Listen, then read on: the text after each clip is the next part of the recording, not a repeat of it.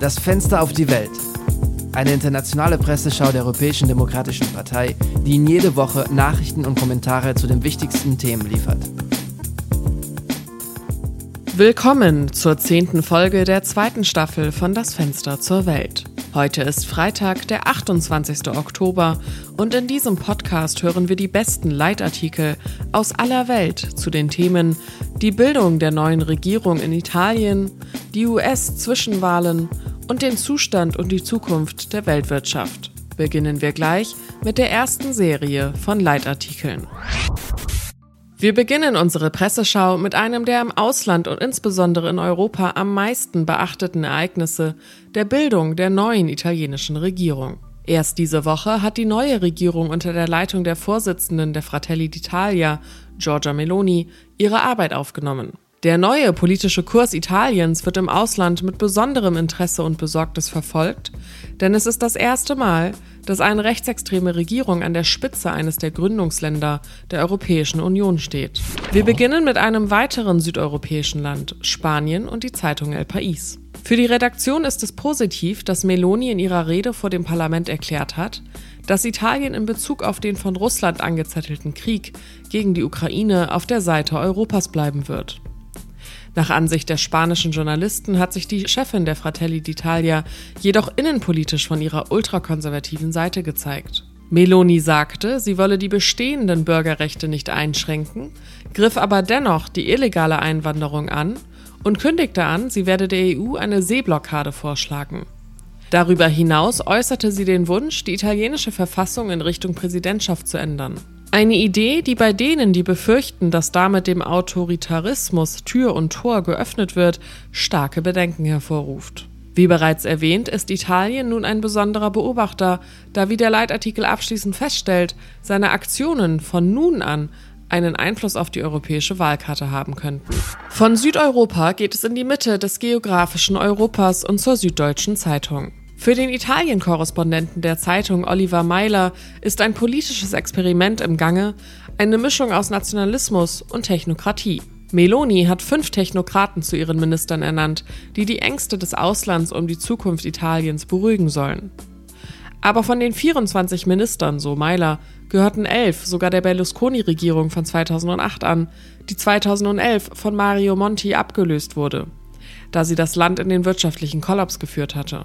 Die beiden Ministerien, die für Ausländer am interessantesten sind, sind wahrscheinlich das Wirtschafts- und Finanzministerium und das Außenministerium. In diesem Fall hat Meloni die bestmögliche Wahl getroffen, mit Giorgetti im Wirtschaftsressort, dem wahrscheinlich technokratischsten der politischen Profile, und Tajani im Außenressort, einem Supereuropäer. Es hätte viel schlimmer kommen können. Die Innenpolitik mit der ultrakatholischen Eugenia Roccella im Familienministerium, das jetzt auch Geburtenministerium genannt wird, gibt jedoch Anlass zur Sorge. Roccella orientiert sich am polnischen Modell und gegen alles, was vom christlichen Dogma abweicht. Abtreibung, Homo-Ehe, Euthanasie. Die extreme Rechte ist in ganz Europa auf dem Vormarsch, so die Schlussfolgerung des Kolumnisten, und Giorgia Meloni ist ihr neuer Star. Zum Abschluss gehen wir nach Italien, zur Zeitung La Repubblica. Die Kolumnistin Arianna Farinelli befasst sich eingehend mit der Frage des Rechts auf Schwangerschaftsabbruch. Farinelli erinnert daran, dass Rocella, bevor sie zur Ministerin ernannt wurde, im Fernsehen erklärte, dass Abtreibung ihrer Meinung nach kein Recht sei. Ist Abtreibung ein Recht oder nicht? fragt der Journalist.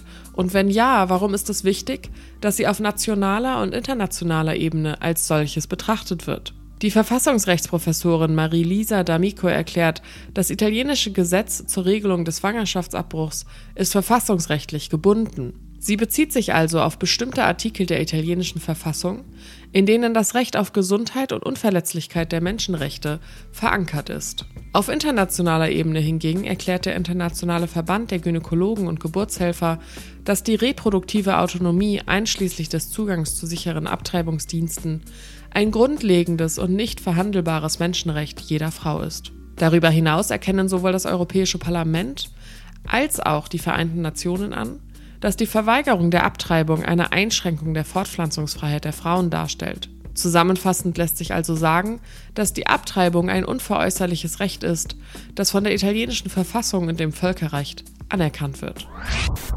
Von Europa aus weiten wir unseren Blick auf den Rest der Welt.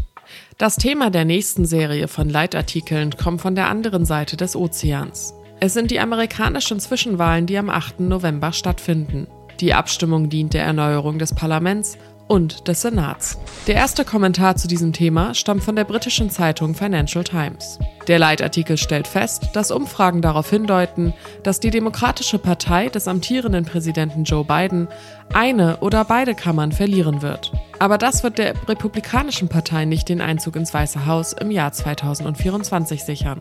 Bidens innenpolitische Agenda könnte jedoch einen Rückschlag erleiden, wenn eine oder beide Kammern von den Republikanern kontrolliert werden. Die Republikaner werden die Ermittlungen zur Belagerung des Capitol Hill neutralisieren und die neue Ermittlung zu echten oder eingebildeten Skandalen der Demokraten einleiten.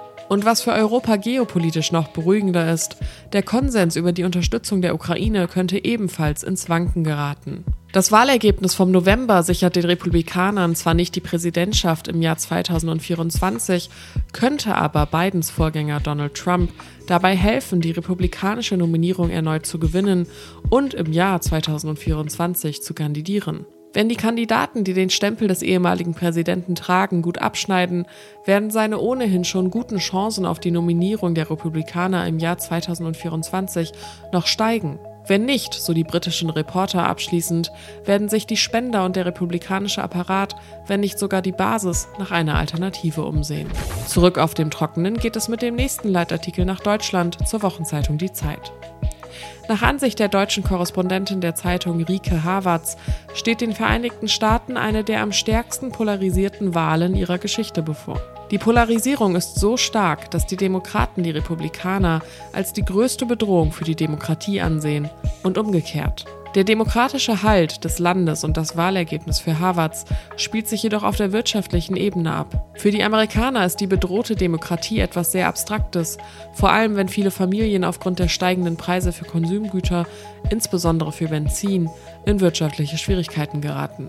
Die Demokratische Partei muss daher, wenn sie gewinnen will, die moralische Botschaft mit einem pragmatischen Programm verbinden, das sich auf die soziale Sicherheit und die Krankenversicherung konzentriert und die Forderung der Republikaner nach Ausgabenkürzungen in diesen Bereichen unterstreicht. Bei diesen Kongresswahlen geht es um die Zukunft der Demokratie, sagt sie abschließend. Je mehr Leugner des Wahlergebnisses 2020 gewählt werden, desto fragiler wird das politische System der USA.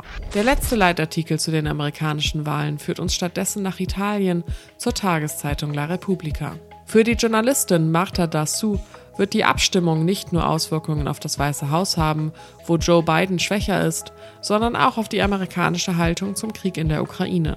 Bisher haben die Vereinigten Staaten 52 Milliarden Euro für die ukrainische Sache zur Verfügung gestellt, während die Zuweisungen aller europäischer Länder und der Brüsseler Institutionen eine viel geringere Summe ergeben, etwa 29 Milliarden Euro. Sollten die Republikaner das Repräsentantenhaus oder den Senat gewinnen, könnte der amerikanische Beitrag zum Krieg reduziert werden.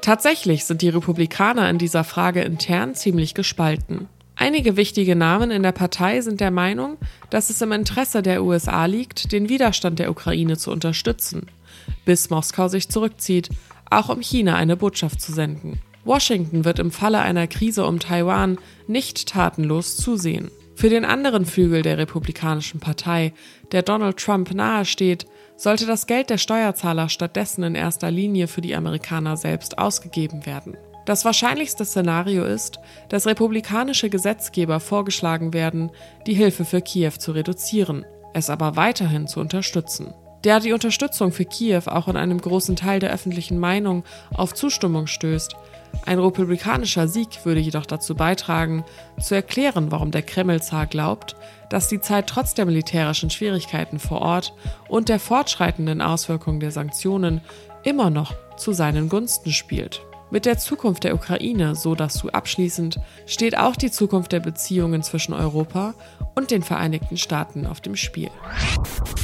Im letzten Teil des Podcasts geht es um eines der meistdiskutierten Themen der letzten Zeit, nicht zuletzt wegen der Energiekrise und der steigenden Preise, die Lage der Weltwirtschaft.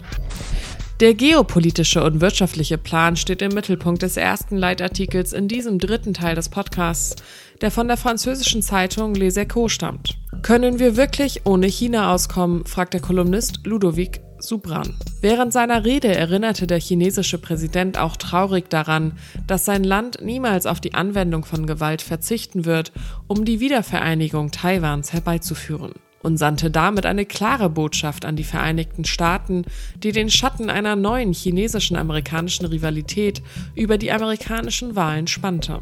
In Europa wird bereits eine Entscheidung zwischen West und Ost, zwischen Atlantik und neuen globalen Handelswegen, zwischen dem Zugang zum Dollar und dem Zugang zu Milliarden asiatischer Verbraucher, zwischen Werten und Wachstum vorbereitet. Obwohl der Anteil des internationalen Handels am Wachstum Chinas in den letzten zehn Jahren zurückgegangen ist, bleibt der chinesische Markt für die Weltwirtschaft von zentraler Bedeutung und der chinesische Verbraucher bleibt für viele Unternehmen vielversprechend. Im Falle einer Krise in Taiwan würde ein Verzicht auf China die USA 1,3 Prozent des BIP und Europa 0,5 Prozent des BIP kosten, verglichen mit 0,3 Prozent in China. Ein Verzicht auf China erscheint daher fast unmöglich, da es im Gegensatz zu Russland stark in das internationale Marktsystem integriert ist. Außerdem, so Supran abschließend, dürfen wir die andere große Krise unserer Zeit nicht vergessen, den Klimawandel. Die technologischen und klimatischen Herausforderungen, vor denen wir stehen, erfordern eine enge und globale Zusammenarbeit. Der nächste Artikel führt uns zurück nach Südeuropa in die spanische Zeitung El País. Der Journalist Wolfgang Münchau versucht, sich vorzustellen, wie sich das Weltwirtschaftsmodell verändern könnte. Vor nicht allzu langer Zeit hatte jedes Land seinen Platz in der Weltwirtschaft und von den 1990er Jahren bis zur Pandemie war diese weitgehend stabil. Aber nach dem Brexit, dem Krieg und der Pandemie ist das Modell definitiv zusammengebrochen. Im Vereinigten Königreich führte der Brexit zu einem politischen Chaos, da das Wirtschaftssystem vor dem Austritt aus dem Binnenmarkt unverändert blieb. Deutschland setzte auf billige russische Energie und auf technische Spezialisierungen und Integration in globale Lieferketten. Wie auch immer der Krieg ausgeht, Russland wird nicht mehr die gleichen Energiemengen an Europa verkaufen. China entdeckt, dass seine großen Dollar- und Euro-Reserven es politisch von den USA und der EU abhängig gemacht haben. Die USA stützten sich auf ihre wirtschaftliche Macht für ausländische Importe. Eine Macht, die immer mehr schwindet. Die ganze Welt braucht also ein neues Wirtschaftsmodell, aber nicht aus makroökonomischer Sicht. Es kommt darauf an, wie jedes Land sich spezialisiert. Der Wechsel des Wirtschaftsmodells ist in der Geschichte nicht neu. Erfolgreiche Beispiele für radikale Modellwechsel sind Japan und Deutschland nach dem Zweiten Weltkrieg. Aber es bedurfte eines katastrophalen Ereignisses, um den Wandel auszulösen. Zum Abschluss seines Leitartikels sagt Müncher den Erfolg der Vereinigten Staaten in dieser Hinsicht voraus, die Rückkehr des Vereinigten Königreichs in den Binnenmarkt und die Entwicklung Russlands zu einem Satellitenland des chinesischen Riesen. Die Unbekannten bleiben China und Deutschland. Die Zukunft des eurasischen Kontinents wird weitgehend davon abhängen, wie sich diese beiden Länder anpassen. Der heutige Artikel führt uns zurück in den Norden und zwar in die belgische Zeitung La Libre. Für Professor Michael Petitjean ist es, sobald eine Finanzkrise auftritt, Mode, naiv Finanzkapitalismus zu rufen. Um aus diesem Manichäismus herauszukommen, sollten wir die Rolle der Politik bei der Entstehung von Finanzkrisen betrachten, sagt Petitjean und zeichnet drei große Wirtschaftskrisen der letzten Jahre nach. Erstens die von 2008. Nach Ansicht des Dozenten ist die US-Regierung für die Krise mitverantwortlich. Ohne den Blankoscheck der US-Regierung, die das Fehlen grundlegender Garantien bei der Vergabe von Hypotheken garantierte und gleichzeitig den Bundesbehörden, die diese Hypotheken weltweit verkauften, eine implizite Rettungsgarantie gab, wäre das Ausmaß nie so groß geworden, wie wir es kennen. Dann die griechische Schuldenkrise. Das südeuropäische Land hätte nie dem Euro beitreten dürfen, wenn sich die politischen Entscheidungsträger an die wirtschaftlichen Kriterien gehalten hätten, die sie selbst ein Jahrzehnt zuvor festgelegt hatten. Schließlich kommen wir zur jüngsten britischen Wirtschaftskrise und ihren Pensionsfonds. Der Schuldige ist in diesem Fall der, der einen Konjunkturhaushalt ohne ernste Finanzierung zu einem Zeitpunkt hoher Inflation verabschiedet, welcher in völligem Gegensatz zur gegenwärtig von der Bank of England verfolgten Geldpolitik steht. Kurz gesagt, so Petit Jean, sind es oft politische Entscheidungen, die Wirtschaftskrisen verschärfen und für die alle den Preis zahlen. Wir nähern uns dem Ende der zehnten Folge der zweiten Staffel von Das Fenster zur Welt. Wir danken Ihnen, dass Sie uns gefolgt sind und freuen uns darauf, Sie nächsten Freitag wieder mit den besten Leitartikeln aus Europa und dem Rest der Welt begrüßen zu dürfen.